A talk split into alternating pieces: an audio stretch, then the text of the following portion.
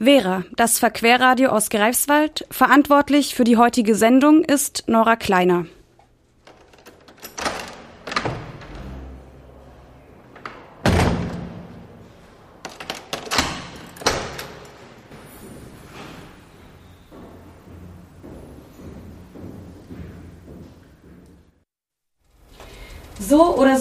Könnte es sich anhören, wenn eine Wärterin eine Insassin in ihrer Zelle einsperrt.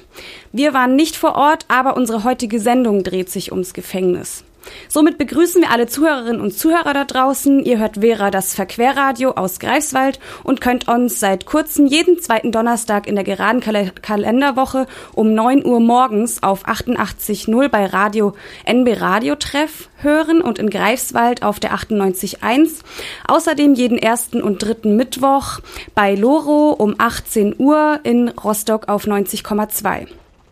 Wir freuen uns, dass ihr zuhört. Einen kurzen Überblick über die Sendung. Angefangen mit einer Zusammenfassung verschiedener Ansätze, die sich um die Frage drehen, ob und wie Herrschaften äh, ob und wie, Entschuldigung, Haftstrafen und Verurteilungen etwas mit Armut zu tun haben, folgt ein Interview mit Carlotta Egelhof aus Berlin, die sich mit einer Kampagne, die sich für eine Kampagne für die Abschaffung der Ersatzfreiheitsstrafe engagiert.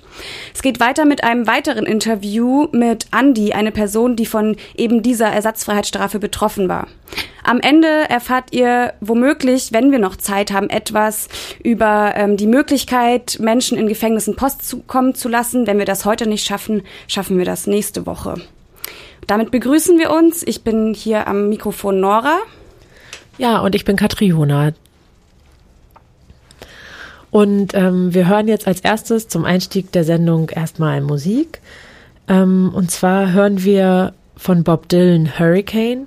Here comes the story of the hurricane. The man the authorities came to blame for something he, he, that he never done. Hier kommt die Geschichte von Hurricane, dem Mann, den die Behörden beschuldigten für etwas, das er nicht getan hatte. Im Lied Hurricane aus dem Jahr 1975 singt Bob Dylan vom Schicksal des Boxers Reuben Carter, genannt Hurricane. Carter wollte Boxweltmeister werden, saß dann aber 19 Jahre unschuldig im Gefängnis, weil er zur falschen Zeit am falschen Ort war. Und weil seine Hautfarbe letztendlich das Urteil der ausschließlich weißen Jury, Jury bestimmt hat. Sein Fall ist einer der größten Justizskandale der amerikanischen Rechtsprechung. Durch Bob Dylans Protestsong wurde die Geschichte von einem großen Publikum gehört Allerdings wurde Carter trotzdem erst elf Jahre nach der Veröffentlichung des Liedes und knapp 20 Jahre nach seiner unschuldigen Inhaftierung in einem der vielen Revisionsverfahren freigesprochen. Wir steigen ein mit einer Zusammenfassung verschiedener Ansätze, wie Armut und Gefängnis in Zusammenhang gebracht werden können. Der Begriff Armut kann nicht als einheitliche Lebenslage beschrieben werden. Trotzdem sind bekanntlich sozial benachteiligte Personen viel häufiger von strafrechtlicher Sanktionierung betroffen. Aber wie kann dieser Zusammenhang gesehen werden? Neoliberalisierung im Vollzug. Franziska Dübken und Lisa Matutat. Die VertreterInnen der These des Prison Industrial Complex kurz PIC, gehen davon aus, dass in den USA ein kausaler, also bedingender Zusammenhang zwischen den steigenden Gefängnisraten und steigenden Profiten seitens der Gefängnisindustrie besteht. Zwischen den Jahren 2000 und 2010 sollen die größten privaten Konzerne in dieser Branche, CCR, Geo Group und Journal Corrections, insgesamt 22 Millionen US-Dollar für Lobbying beim US-amerikanischen Kongress ausgegeben haben. Laura Sullivan, eine US-amerikanische Reporterin, recherchierte zum Thema des Einwanderungsgesetzes in Arizona und fand heraus, dass private Gefängnisbetreiber Lobbyarbeit für Strafverschärfung in der illegalen Migration leisteten. Die massenhafte Inhaftierung von Menschen am Rande der Gesellschaft gehe einher mit einem Zurückfahren wohlfahrtsstaatlicher Programme. Statt in Bildung, Infrastruktur und Gesundheitsfürsorgen zu investieren, würden Menschen zunehmend inhaftiert, sagte die Bürgerrechtlerin und Philosophin Angela Davis. Insgesamt treffe eine Haftstrafe im großen Maße Menschen in sozial schwachen Lebenslagen. Hinzu kommt rassistische Diskriminierung. Obwohl Drogenkonsum unter schwarzen und weißen US-BürgerInnen statistisch gleichermaßen verbreitet sei, treffe die strafrechtliche Verfolgung vorrangig schwarze US-BürgerInnen, schrieb Michelle Alexander, eine US-amerikanische Juristin und Bürgerrechtlerin, in ihrem 2010 veröffentlichten Buch The New Jim Crow. Auf die Vergleichbarkeit dieses Konzepts mit Deutschlands Gefängnisstruktur gehen wir jetzt nicht näher ein. Im Ergebnis kommen Franziska Dubgen und, Dübgen und Lisa Matutat jedenfalls darauf, dass sich die Situation zwar in Ausmaß und Funktionsweise vom PIC in den USA unterscheide, jedoch seien in einigen Bereichen durchaus alarmierende Entwicklungen zu beobachten. Die PIC-These wurde jedoch auch innerhalb der Strafrechtskritik skeptisch diskutiert und teilweise als verschwörungstheoretisch und ökonomisch zurückgewiesen. Christian Parenti, ein aus der USA stammender Soziologe, Journalist und Professor an der New York University, argumentiert, dass die meiste Produktion innerhalb Gefängnissen dem Staat keinen Gewinn einwirtschaften, erwirtschaften würde und der Anteil an privaten Firmen, die in Gefängnissen produzieren lassen, sei marginal. Dagegen argumentiert Bernard Harcourt. Acht Prozent der Gefangenen seien 2008 in privaten Gefängnissen geführt, Gefängnissen untergebracht worden. Dies sei als ein hoher Anteil zu erachten und die Privatisierung müsse als Trend eingeschätzt werden. Er räumt ein, dass sich die Gefängnisarbeit in vielen Bereichen als nicht effizient erwiesen haben, habe. Trotzdem gebe es eine große Anzahl von Sektoren rund um den Gefängnisbetrieb, die große finanzielle Anreize für privates Kapital böten. Bernard Harcourt ist ein US-amerikanischer Rechts- und Politikwissenschaftler. Er forscht und publiziert zu Themen der sozialen Kontrolle in der Straf- und Überwachungsgesellschaft und vertrat als Rechtsanwalt Häftlinge, die zum Tode oder zu lebenslanger Haft ohne Bewährung verurteilt wurden. Zusammenfassend kann gesagt werden, dass es als unwahrscheinlich erscheint, dass die immer weiter steigende Anzahl der Gefängnisinsassen und Insassinnen in US-amerikanischen Gefängnissen einzig und allein den Grund der Profitmaximierung innehaben. Auf weitere Gründe geht Didier Fassir ein. Vor dem Gesetz. Politische Anatomie der Strafe. Didier Fassir. Didier Fassir kritisiert das beschleunigte Gerichtsverfahren in Frankreich namens Comparation immédiate übersetzt sofortiges Erscheinen, durch welches Beschuldigte gleich nach ihrer angeblichen Tat eingesperrt werden können. Es sei äußerst belastend. Angewendet werden diese Verfahren vor allem bei Verstößen gegen das Betäubungsmittelgesetz, Fahren ohne, Erlaubn Fahren ohne Fahrerlaubnis, und Widerstand gegen die Staatsgewalt, einschließlich Beamtenbeleidigung. Durch dieses Eilverfahren sollen doppelt so viele Haftstrafen erteilt werden wie durch normale Gerichtsverfahren. In Fassiers Studio, Studie, durch welche er von 2009 bis 2013 eine ethnografische Untersuchung in französischen Arresthäusern durchführte, möchte er das Verständnis der ungleichen Verteilung der Strafe in heutigen Gesellschaften unterstützen. Hier einige Zahlen, die durch seine Erhebung erschienen. Zwei Drittel der Häftlinge waren arbeitslos oder in unsicheren Arbeitsverhältnissen. Die Hälfte hatte keinen Beruf erlernt, ein Viertel waren Arbeiter und ein Prozent leitende Angestellte. Mehr als drei Viertel der Insassen, Insassinnen gehörten ethnisierten und rassifizierten Minderheiten an. Ein Drittel waren Schwarzafrikaner, ein Drittel Araber und die übrigen Roma. Die Häftlingsbevölkerung zeichne sich in französischen Gefängnissen durch eine sehr starke Überpräsentation von Angehörigen der sozial abgehängten Schichten aus. Aber wie ist das zu verstehen? Um die Ungleichheiten in der Verteilung der Strafe zu interpretieren, müssten wir zwischen der Sozialstruktur und dem Strafverfolgungswesen unterscheiden. Ersteres betreffe die Möglichkeitsbedingungen des Vergehens und letzteres die Möglichkeitsbedingungen seiner Sanktionierung. Also, wie hoch ist die Wahrscheinlichkeit, dass du eine Straftat begehst und wie hoch ist wiederum dann die Wahrscheinlichkeit, dass du dafür bestraft wirst? Gehen wir vom Beispiel Marihuana, des Marihuana-Konsums aus und Besitzes. 1970 wurde in Frankreich das Betäubungsmittelgesetz verschärft, um den Handel mit Heroin zu bekämpfen. Dieses Gesetz gilt noch genau so, nur dass es heute in neun von zehn Fällen um einfachen Marihuana-Konsum geht. Die Festnahmen wegen des Delikts haben sich um das 60-fache erhöht. In Frankreich sollen fast anderthalb Millionen Menschen regelmäßig Marihuana konsumieren, die sich auf die gesamte Bevölkerung verteilen. Und ein Zehntel so viele Festnahmen. Festgenommen würden Menschen jedoch kaum in vermögenden Vierteln einer Stadt, sondern gezielt in Vierteln sozialer abgehängter Klassen. Eine Ausweitung der Strafverfolgung gehe so zwangsläufig mit einer stärkeren Diskriminierung einher. Bei der sozialen Frage des Gefängnisses gehe es also nicht nur um Armut, Sie sei vor allem eine Frage der Ungleichheit der Lebensbedingungen, der Strafverfolgung und der Strafen. Das Gefängnis als Armenhaus. Frank Wilde. Frank Wilde ist Historiker. Er betrachtete unter anderem die Reformierung bzw. Nichtreformierung des Strafgesetzes zur Geldstrafe in Deutschland. Bevor der Beschluss 1973 gefasst wurde, dass bei Geldstrafen das Nettoeinkommensprinzip Prinzip greifen soll, wurde das Einbußeprinzip diskutiert. Der Unterschied dieser beiden Prinzipien ist erheblich. Durch das Nettoeinkommensprinzip ist es dem Staat möglich, Zugriff auf das gesamte Einkommen einer mutmaßlichen Täterin eines Täters zu bekommen, ohne Berücksichtigung der Sicherung des Existenzminimums. Eigentlich jedoch sollte das 1969 im zweiten Strafrechtsreformgesetz festgehaltene Einbußprinzip 1973 in Kraft treten. Durch dieses sollten TäterInnen aufs Äußerste beschränkt werden, jedoch unter Bedacht eines gesicherten Lebensunterhaltes. Die Gesetzgeber entschieden sich dennoch gegen den vorherigen Beschluss und für das menschenunwürdige Nettoeinkommensprinzip. Ein, ein, ein Argument für diese Entscheidung war, dass eine harte Regelung gegenüber den unteren Einkommensschichten nötig sei, um die Geldstrafe so effektiv wie möglich zu gestalten. Laut Frank Wilde sei damit ein System der Benachteiligung beschrieben, das jedoch nicht erkläre, warum es so zu so einer massiven und kostenintensiven Art und Weise der Strafverschärfung komme, also die Frage, warum in Deutschland jährlich über 40.000 Menschen eingesperrt werden, obwohl sie eigentlich hätten nur eine Geldstrafe zahlen müssen. Denn dies ist der weitere Schritt, der passiert, wenn Betroffene nicht zahlen können. Gefängnis.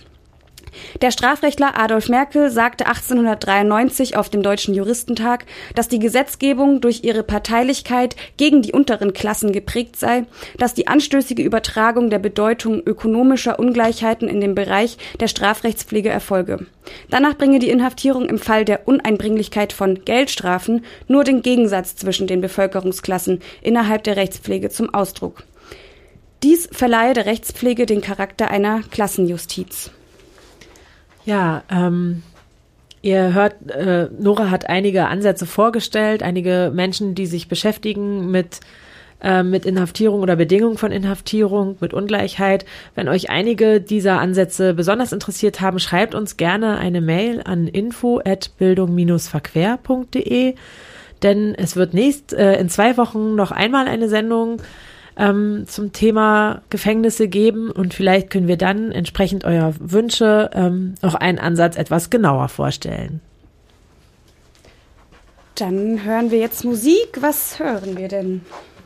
Genau, wir hören Musik. Wir hören von Effa Super, Supertramp Jack Shit.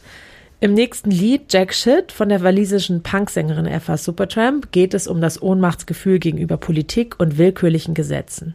Sie schrieb den Song 2015 über die sogenannten IPP Sentences, den Imprisonment for Public Protection. Es handelt sich um eine zeitlich unbeschränkte Freiheitsstrafe zum Ziel des öffentlichen Schutzes, die 2003 in England und Wales eingeführt, jedoch 2012 wieder abgeschafft wurde. Das Gesetz sollte die zeitlich unbegrenzte Inhaftierung einzelner schwerster Straftäter ermöglichen. Jedoch noch heute, äh, jedoch sind noch heute tausende Personen von willkürlichem und fälschlichem Einsatz des Gesetzes betroffen. Sie sind noch immer in Haft, obwohl sie schon lange frei sein sollten. In England fordern viele Menschen die Justiz deshalb auf, endlich für Gerechtigkeit zu sorgen und den Inhaftierten und ihren Familien Unterstützung zukommen zu lassen. Alpha Supertramp beschreibt Jack Shit selbst mit den Worten Mein Lied äh, wurde über die IPP-Gesetze geschrieben und über Menschen, die sich in Situationen befinden, aus denen sie nicht entkommen können, die systematisch in Positionen gebracht wurden, in denen sie keine Stimme mehr haben und aus der Gesellschaft ausgeschlossen sind.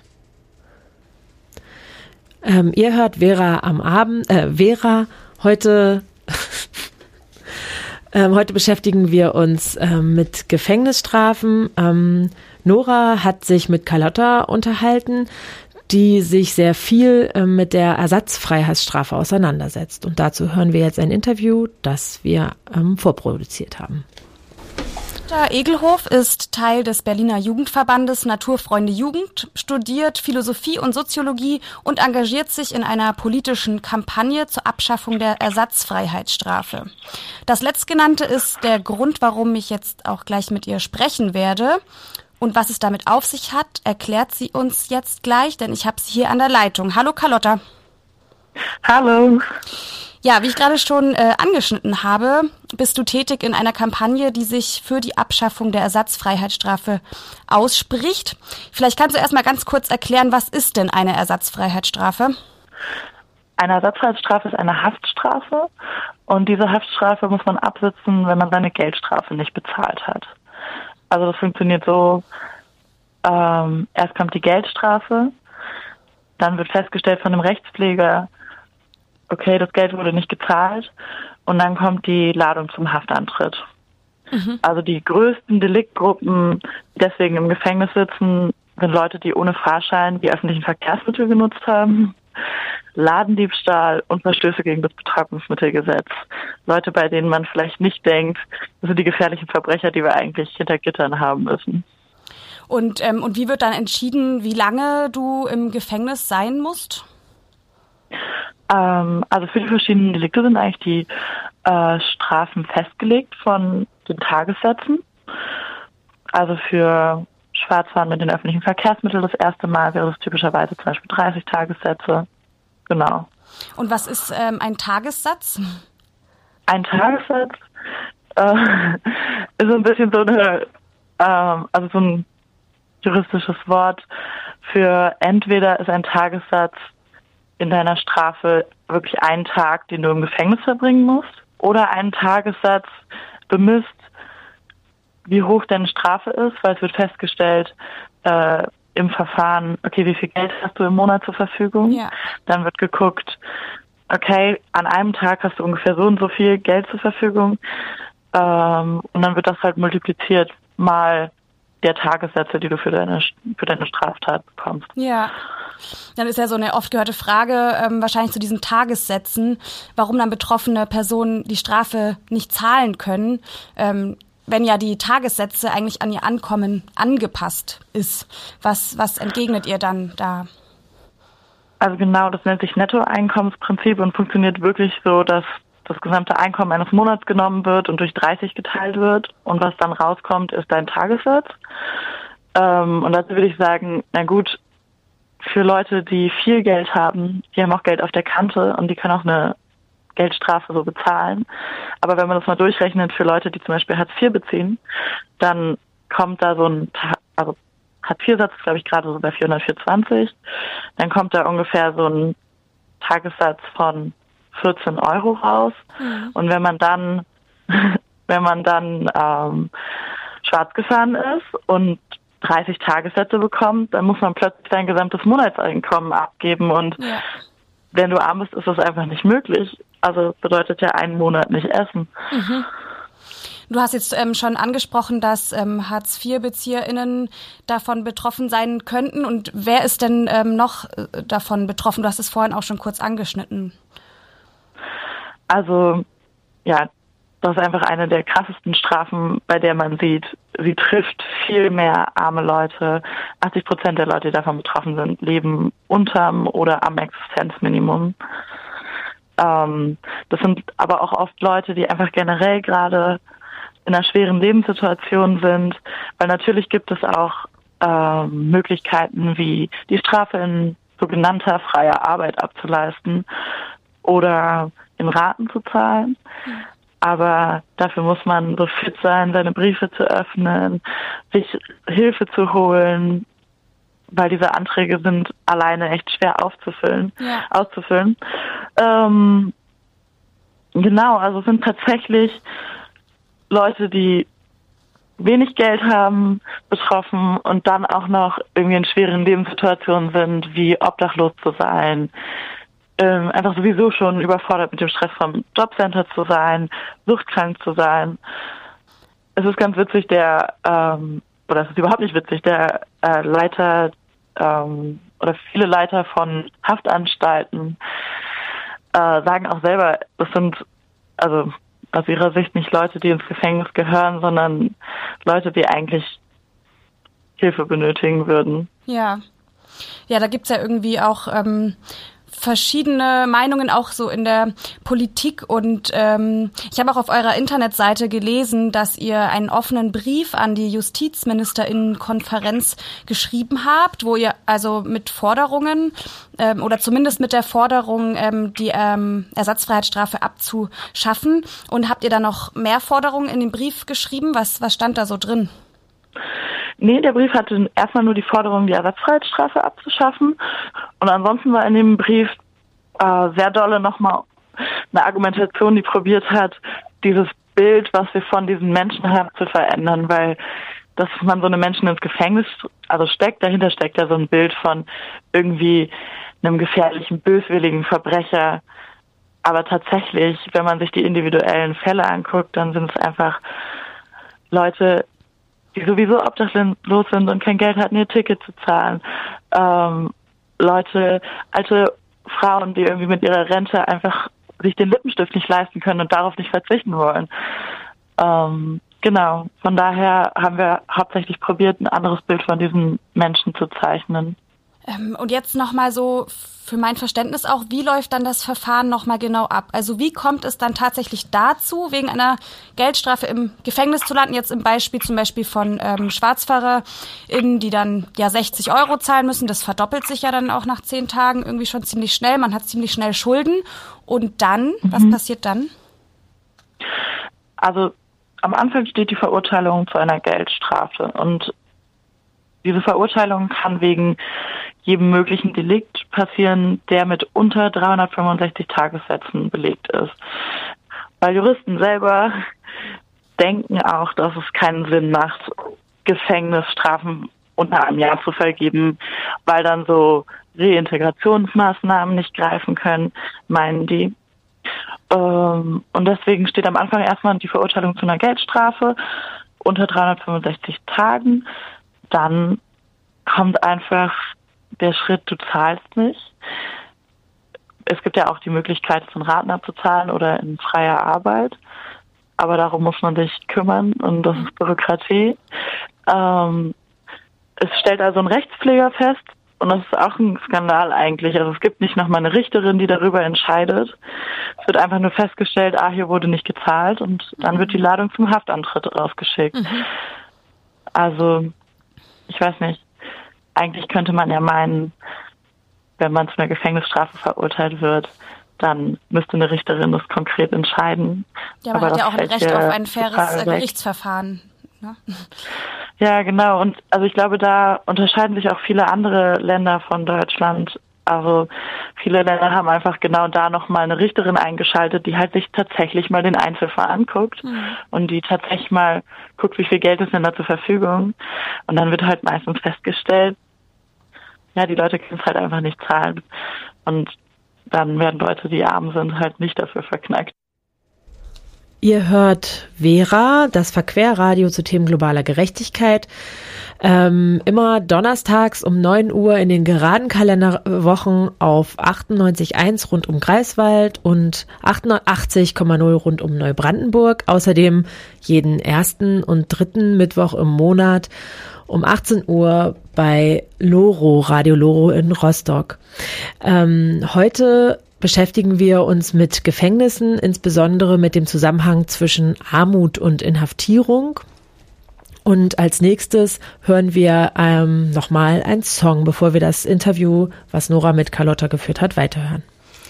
Ja, wir hören jetzt ähm, 1, 2, 3, Lass die Leute frei von Cochise. Cochise war eine Band, die in den 80er Jahren mit ihren politischen Songs in der alternativen Szene in Deutschland weit bekannt wurden. Ähm, sie bezeichneten sich als eine Band aus der Bewegung für die Bewegung. Gemeint sind die Ökologie und Friedensbewegung dieser Zeit. Ihr Namen liehen sie sich von dem gleichnamigen Apachenhäuptling Cochise. Sänger und Gründungsmitglied Pit Budde ist auch heute noch musikalisch unterwegs. Er arbeitet viel mit migrantischen Musikerinnen und Musikern zusammen und macht Weltmusik für Kinder. Im Lied 1, 2, 3 Lass die Leute frei singen Cochise von Polizeigewalt und willkürlichen Festnahmen, aber auch von Solidarität mit den Gefangenen. Dann kommen wir jetzt mal zur Kampagne, in der du ja tätig bist. Ihr setzt euch für die ersatzlose Abschaffung der Ersatzfreiheitsstrafe ein. Da haben wir jetzt schon drüber geredet. Und jetzt würde ich dich einfach mal ganz persönlich fragen, was treibt dich ähm, an, bei der Kampagne mitzumachen? Ich glaube, mich treibt vor allem an, dass Gefängnisse ein echt unangenehmer, menschenunwürdiger Ort eigentlich sind. Und wir in unserer Gesellschaft es vielen Menschen zumuten, ohne tatsächlich zu wissen, was macht es mit den Menschen. Und es wird dann immer äh, gerechtfertigt mit Abschreckung. Abschreckung der Gesellschaft, Abschreckung der anderen. Also guckt mal, hier droht diese Strafe, wenn ihr eine Straftat begeht und Abschreckung des Individuums. So, also das war wirklich scheiße für dich, oder? Das willst du nicht nochmal erleben. Ähm, und tatsächlich glaube ich einfach, und da sind viele WissenschaftlerInnen äh, und äh, auf unserer Seite, diese Funktion erfüllt Gefängnis nicht und diese Funktion erfüllen Strafen nicht. Menschen überlegen sich nicht unbedingt, wenn sie vor allen Dingen nicht, wenn wenn es um Straftaten geht, bei denen es einfach darum geht, sich irgendwie so die alltäglichen äh, Bedürfnisse zu erfüllen, überlegen nicht Menschen, oh, was steht da für eine Strafe dahinter? Ich habe ja vorhin schon mal ganz kurz angesprochen, diesen Brief, den ihr, ähm, diesen offenen Brief, den ihr an die Justizministerinnenkonferenz geschrieben habt. Kam denn da irgendeine Reaktion? Also von den JustizministerInnen kam leider keine Reaktion. Ähm, ich glaube, es hat uns so ein bisschen Bekanntheit eingebracht. Wir sind demnächst bei einer Podiumsdiskussion äh, bei der Linken eingeladen. Mhm. Zur Frage, ob ähm, Schwarzfahren weiterhin eine Straftat sein sollte. Ähm, Genau, also es hat uns hauptsächlich Vernetzung gebracht mit anderen äh, Menschen, mit Betroffenen und uns einfach in unserer Arbeit bestärkt, dass alle Leute, die damit zu tun haben und die tatsächlich die Fälle kennen, die über die ersatzfreie Strafe ins Gefängnis führen, sie für sinnlos halten. Ja, da gibt's ja auch, ähm, also selbst in der CDU gibt's da auch, äh, ähm, scheiden sich auch die Geister. Ähm, ich habe äh, mehrere Artikel gelesen und aber in dem einen äh, als Beispiel fand ich ein bisschen, also fand ich krass, ähm, dass Hamburgs Justizexperte der CDU, Richard Seelbecker, ähm, im Interview gesagt hat, das seien nicht alles nur arme Schweine, schließlich habe jeder von ihnen zuvor die Möglichkeit gehabt, sich mit der Staatsanwaltschaft in Verbindung zu setzen und in gemeinnützige Arbeit vermittelt zu werden und damit die Haft zu vermeiden. Was sagst du dazu? Ah, ich finde, daraus spricht einfach so krass viel Ignoranz von den realen Lebenssituationen von Menschen ja. und Unwissen von den Lebenssituationen von Menschen, die es halt gerade sowieso schwer haben, das sind halt die Leute, die über die Ersatzfreiheitsstrafe im Gefängnis landen.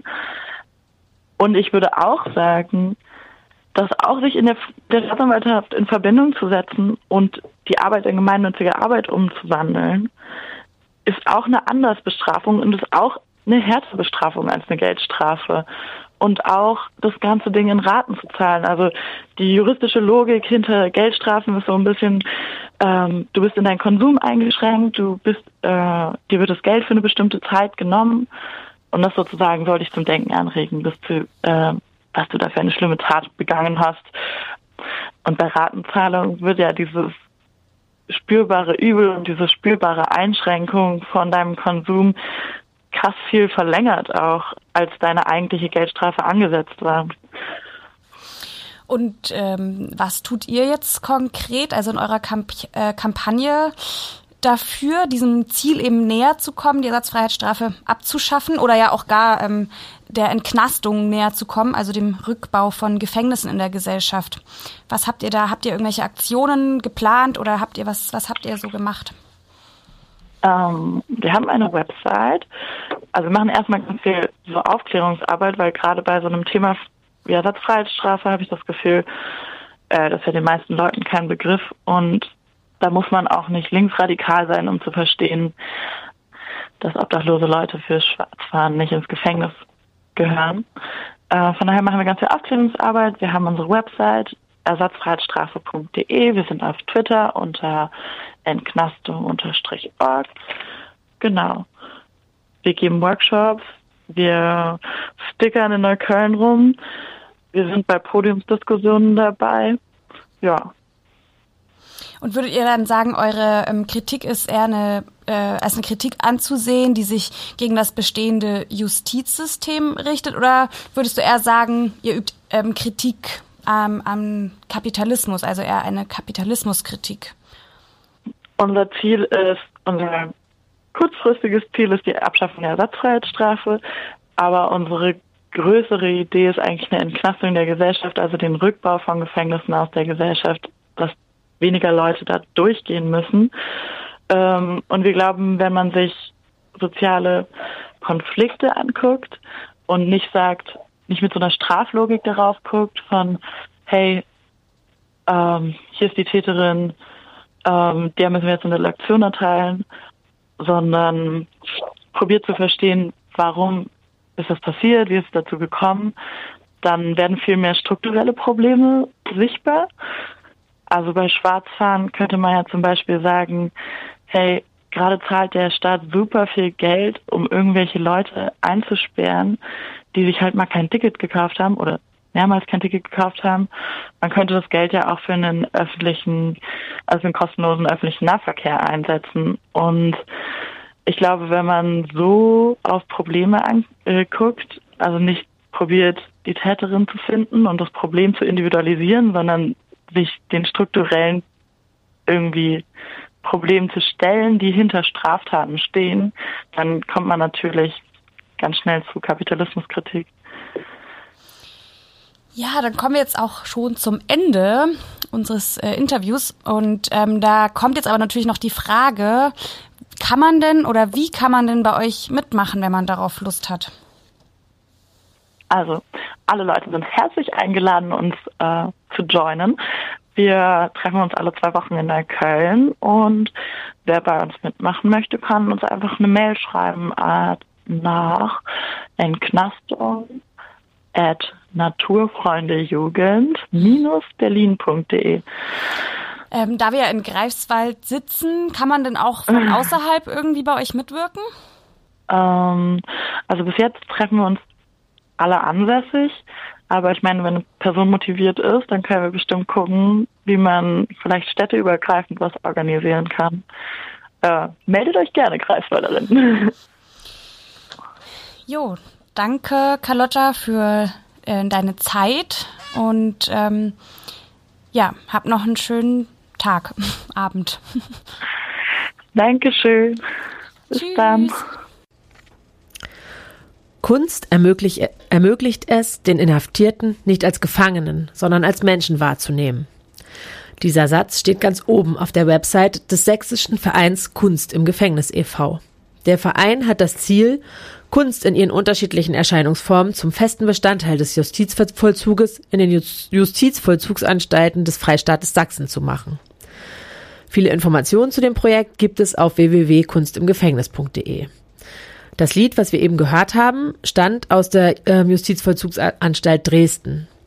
Ähm, das Lied hieß Hayirsis und ist ein kurdisches Lied gewesen. Es ist selbstgeschriebene kurdische Musik, die von der Sehnsucht nach Liebe und Freiheit handelt. Die ganze CD Hayirsis kann auf der Website von Kunst im Gefängnis kostenlos erworben werden. So, und Carlotta, die wir eben im Interview gehört haben, wird uns noch weiter in unserer Sendung begleiten, denn sie hat mit Andi gesprochen. Andi ist ein Betroffener der Ersatzfreiheitsstrafe und lebt zurzeit in Berlin auf der Straße. Hallo, hier ist wieder Carlotta von der Entlastungskampagne. Ich sitze hier gerade in der Nähe vom U-Bahnhof Birkenstraße mit Andreas, der selber schon mal wegen Schwarzfahren über die Ersatzfreiheitsstrafe im Knast gelandet ist. Hallo Andreas, möchtest du dich kurz vorstellen? Ja, hallo, hier ist Andreas. Äh, ich bin 36 Jahre alt. Ja.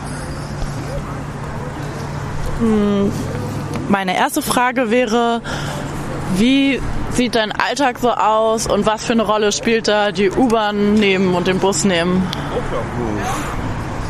Ja, schwer zu sagen jetzt. Ähm, gefahren bin ich eigentlich immer nur, um Geld zu schnorren. Hab damals immer Geld immer in der U-Bahn geschnurrt und dadurch bin ich halt immer sehr oft beim Schwarzfahren erwischt worden. Und das heißt, du warst in der U-Bahn meistens unterwegs, um Geld zu sammeln oder auch, weil du einfach selber von A nach B kommen musstest? Wo bewegst du dich normalerweise so in der Stadt? Ja, bevor ich hier an der Birkenstraße jemanden äh, gefunden habe, bei dem ich wohne, habe ich bei jemand anderes gewohnt. Und wenn ich immer hin und her gefahren bin, dann ne, hatte auch das Geld nicht für ein Ticket. Ja, und das eine fällt dann auf dem anderen. Hm. Also würdest du sagen, die Entscheidung, kein Ticket zu kaufen, kam einfach daher, dass nicht das nötige Geld vorhanden war? Richtig, ja. Und dann spielt auch natürlich das Wetter eine Rolle. Im Winter würde ich nicht unbedingt ähm, keine Ahnung, fünf, sechs Stationen äh, zu Fuß laufen, dann nehme ich lieber die U-Bahn.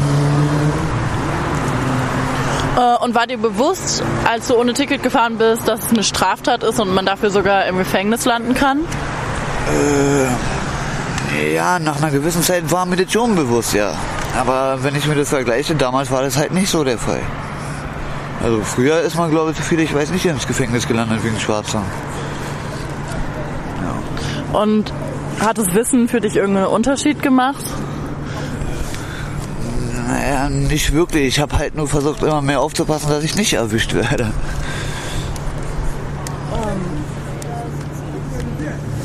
Und wie ist dann dazu gekommen, dass du deswegen tatsächlich im Knast gelandet bist? Also wann wurdest du erwischt? Kamen dann Briefe? Wurdest du zu einer Gerichtsverhandlung eingeladen? Wann kam der, wann kam die Ladung zum Haftantritt? Das ist ja das Problem. Da ich ja selber keine Meldeadresse hatte, wusste niemand, wohin mit den Briefen. Und da ich dann auch nicht ähm, erreichbar bin, wurde das dann halt alles hinter, ja, ohne mich halt verhandelt und ja, irgendwann ist der äh, Haftbefehl rausgegangen. Und bei einer äh, Polizeikontrolle hat sich dann herausgestellt, dass ich eine Geldstrafe offen habe, bin ich schwarz fahren und ich die natürlich nicht bezahlen konnte. Dadurch halt, ja. Okay, das heißt, du hast von dem ganzen Verfahren nichts mitbekommen und erst dann in der Polizeikontrolle wurdest du sofort mitgenommen. Das hört sich ja ziemlich krass an. äh, wie war das so, plötzlich aus deinem normalen Alltag rausgerissen zu werden? Ja, nicht gerade schön.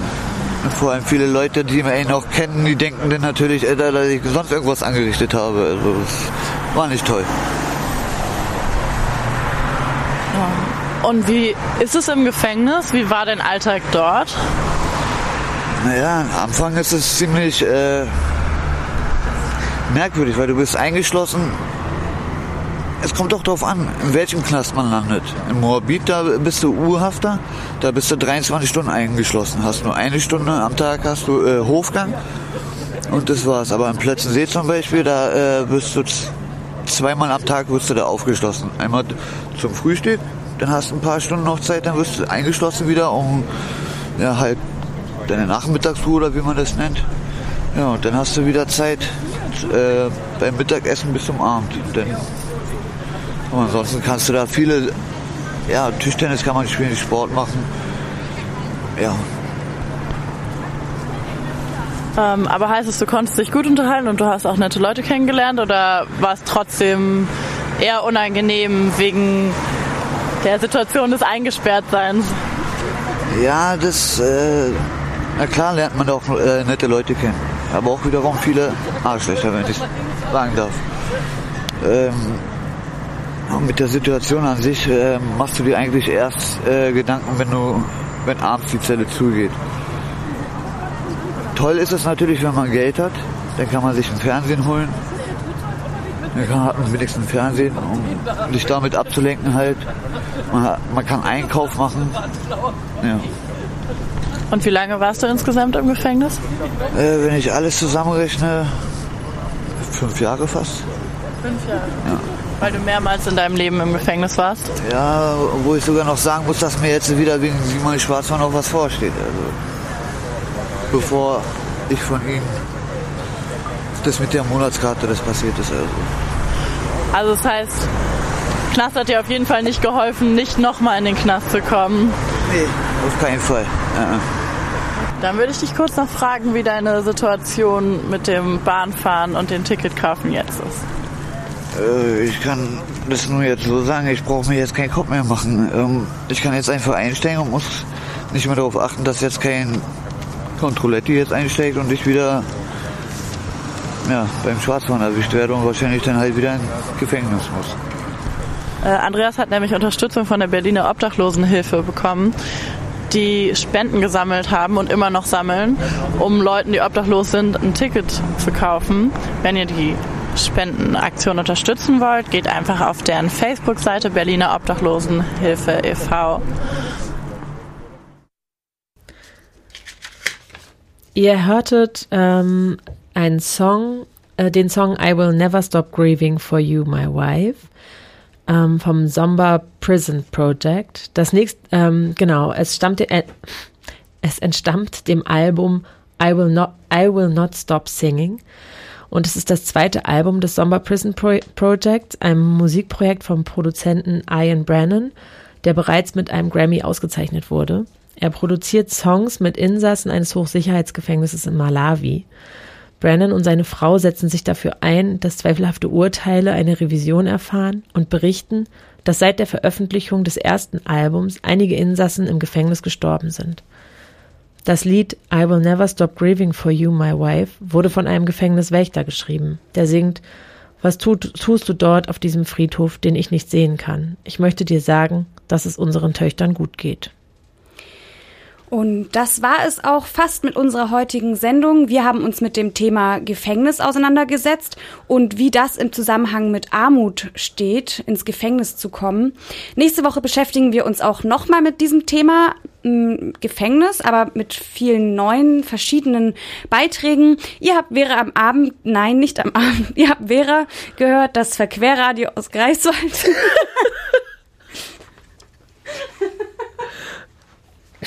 Früher waren wir am Abend, jetzt sind wir am Morgen. Ihr hört uns immer in der ähm, geraden Kalenderwoche auf 98.1 rund um Greifswald und auf 88,0 rund um Neubrandenburg und in der Wiederholung in Rostock bei Radio Loro jeden ersten und dritten Mittwoch im Monat um 18 Uhr. Ja, unsere Sendung neigt sich nun fast dem Ende zu. Ähm, und wir hoffen, dass ihr nächste in zwei Wochen wieder dabei seid, wenn wir uns wieder mit dem Thema Gefängnis äh, beschäftigen. Vielleicht könnt ihr uns auch noch Anregungen geben, was ihr gerne, womit ihr euch gerne mal beschäftigen wolltet. Vielleicht bauen wir das dann noch in unsere Sendung ein. Schreibt uns einfach unter ww, äh, an info at bildung-verquer.de.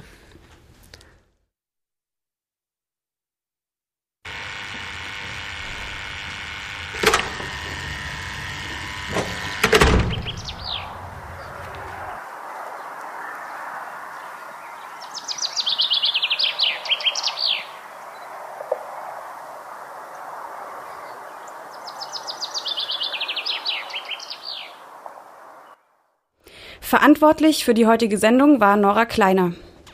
Und ganz zum Abschluss hört ihr noch ein Lied. Ähm, ihr hört von Ralf ganz gewiss. Ähm, wir haben vorhin schon einen Song gehört von dem Kunst im Gefängnis äh, e.V. Auch ähm, dieses, dieser Song entstand in diesem Kontext. Der Verein unterstützt aber nicht nur inhaftierte Menschen dabei, selbst Musik zu machen, sondern organisiert auch regelmäßig Konzerte in den Justizvollzugsanstalten. Denn Musik ist im Gefängnis zwar nicht verboten, aber sehr schwer zu bekommen ohne Handy und Internet.